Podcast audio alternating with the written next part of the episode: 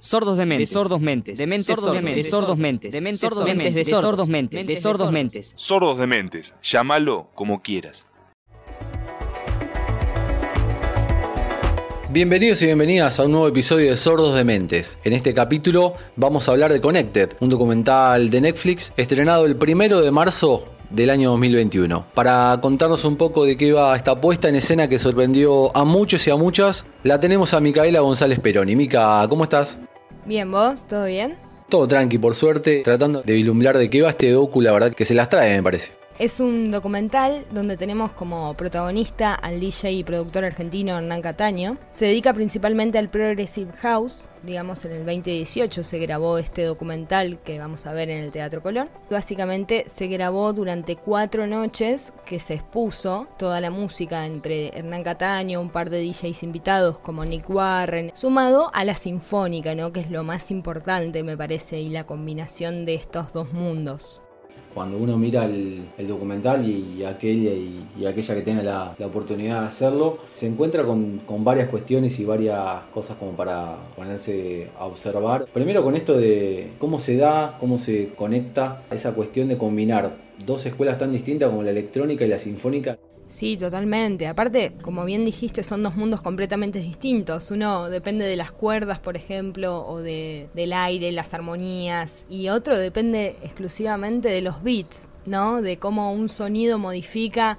ínfimamente a una masa y en este caso justamente el nombre no me parece que esté mal puesto, por el contrario, el conectar estos dos mundos se hace algo increíble. Para mí, por ejemplo, en uno de los temas que se ven ahí en el documental, se me erizó la piel pero se me erizó porque la combinación entre los violines y todo hacían una, una música muy, muy agradable.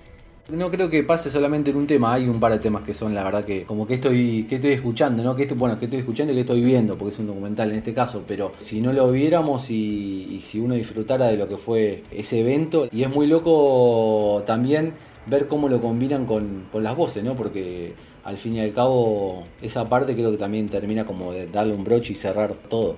Sí, por ejemplo, para el tema de, Daft Punk eran 63 músicos en el escenario. El cantante, más los DJ, más la cantidad de, de músicos de la sinfónica. Y se vuelve algo muy, muy meticuloso.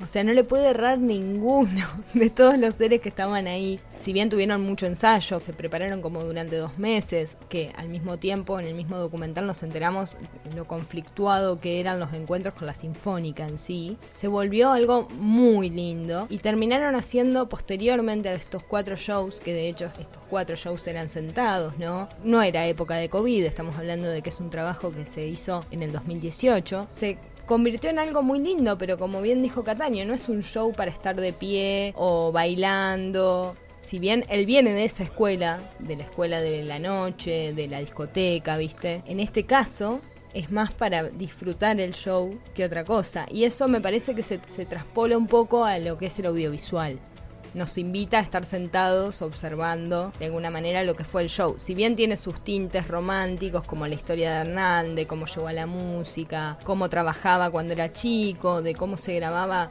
sus propios vinilos, por ejemplo, en sus acetatos, y que si tenía una moneda lo gastaba en eso, porque se ve que descubrió su camino, ¿no? Como músico, como DJ, desde la infancia.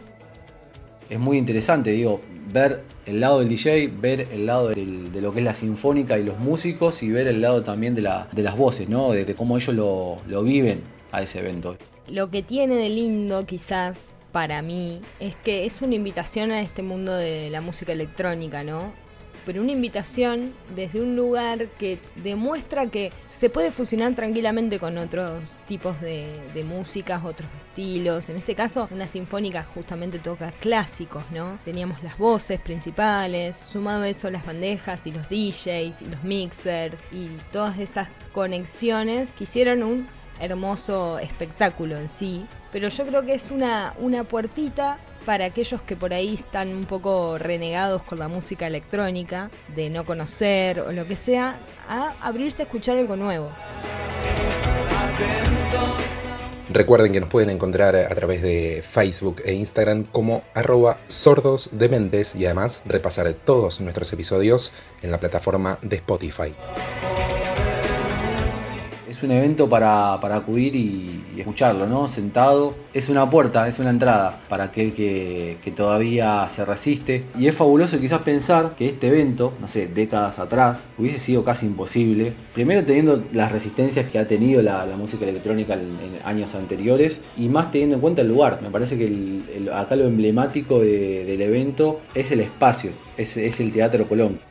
Totalmente. Aparte, hacen una, en un momento un comentario. Nosotros tocamos y después nos vamos, dicen, ¿viste? Y en algunas partes del documental muestran a la gente que está ahí. No sé, hay una persona que parece ser de seguridad o que controla las entradas bailando fuera del, del lugar, ¿no? No está en una butaca, nada, está en las puertas de, del teatro y está bailando esta persona. Y también tenemos como entre tema y tema, para que no se vuelva muy engorroso, si bien la pista musical continúa, tenemos por ejemplo el acompañamiento de una cámara con algún personaje que o ingresa a la sala o que sale o que ingresa al escenario, como para conectar todas esas partes del documental que estaban un poco inconexas, me parece. Entonces, para darle ritmo, utilizaron este tipo de estrategia. Algo que a mí me sorprendió desde el lado de la cinematografía, digamos, es que todas las personas entrevistadas no miran a cámara, no miran al costado de la cámara tampoco, miran a la persona que le está haciendo las preguntas. Se ve que quizás salió mal alguna de esas entrevistas y terminaron tomando como algo estético, ¿no? Para llevar a cabo que así sean todas las entrevistas del mismo documental. Algo que estaría bueno comentar es que tienen un montón de temas conocidos que reviven en esta puesta en escena. Por ejemplo, un tema de Movie, tenemos un tema de Depeche Mode, tenemos eh, el tema Underworld, que es súper conocido de la peli Transpoiting. Hay un montón de temas que son bastante emblemáticos. Tenemos eh, el interludio de Pink Floyd, The Time, es sumamente interesante, o sea, es música súper conocida por todos nosotros, pero llevada a la fusión extrema. Como si metieran en una coctelera, de alguna manera, una sinfónica y al mismo tiempo temas de rock, y bandejas y salió este documental que se llama Connected. De, por cierto, 42 minutos, o sea, no es muy largo. Te puedes sentar un rato a verlo o ponerlo de fondo porque tiene más que entrevistas, tiene partes del show, súper recomendado. También lo podemos encontrar en YouTube, que solo tenemos las pistas de los temas divididas por tiempo. Si ponemos el mostrar más, se despliega todo y tenemos en cada minuto qué tema tenemos y eso también está bueno como para ponerlo de fondo escucharlo, es interesante. Bueno, Mica, me parece que la verdad que estuvo bueno, súper recomendable. Y nos reencontramos, si te parece, en el próximo episodio de Sordos de Mentes. Obvio, como todos los episodios de Sordos de Mentes, o para escucharlos o para charlar al respecto, pero vamos a estar acá. Esto ha sido la visión de Mica González Peroni, bueno, aquí en charla con quien les habla José Castro, en un nuevo episodio de Sordos de Mentes.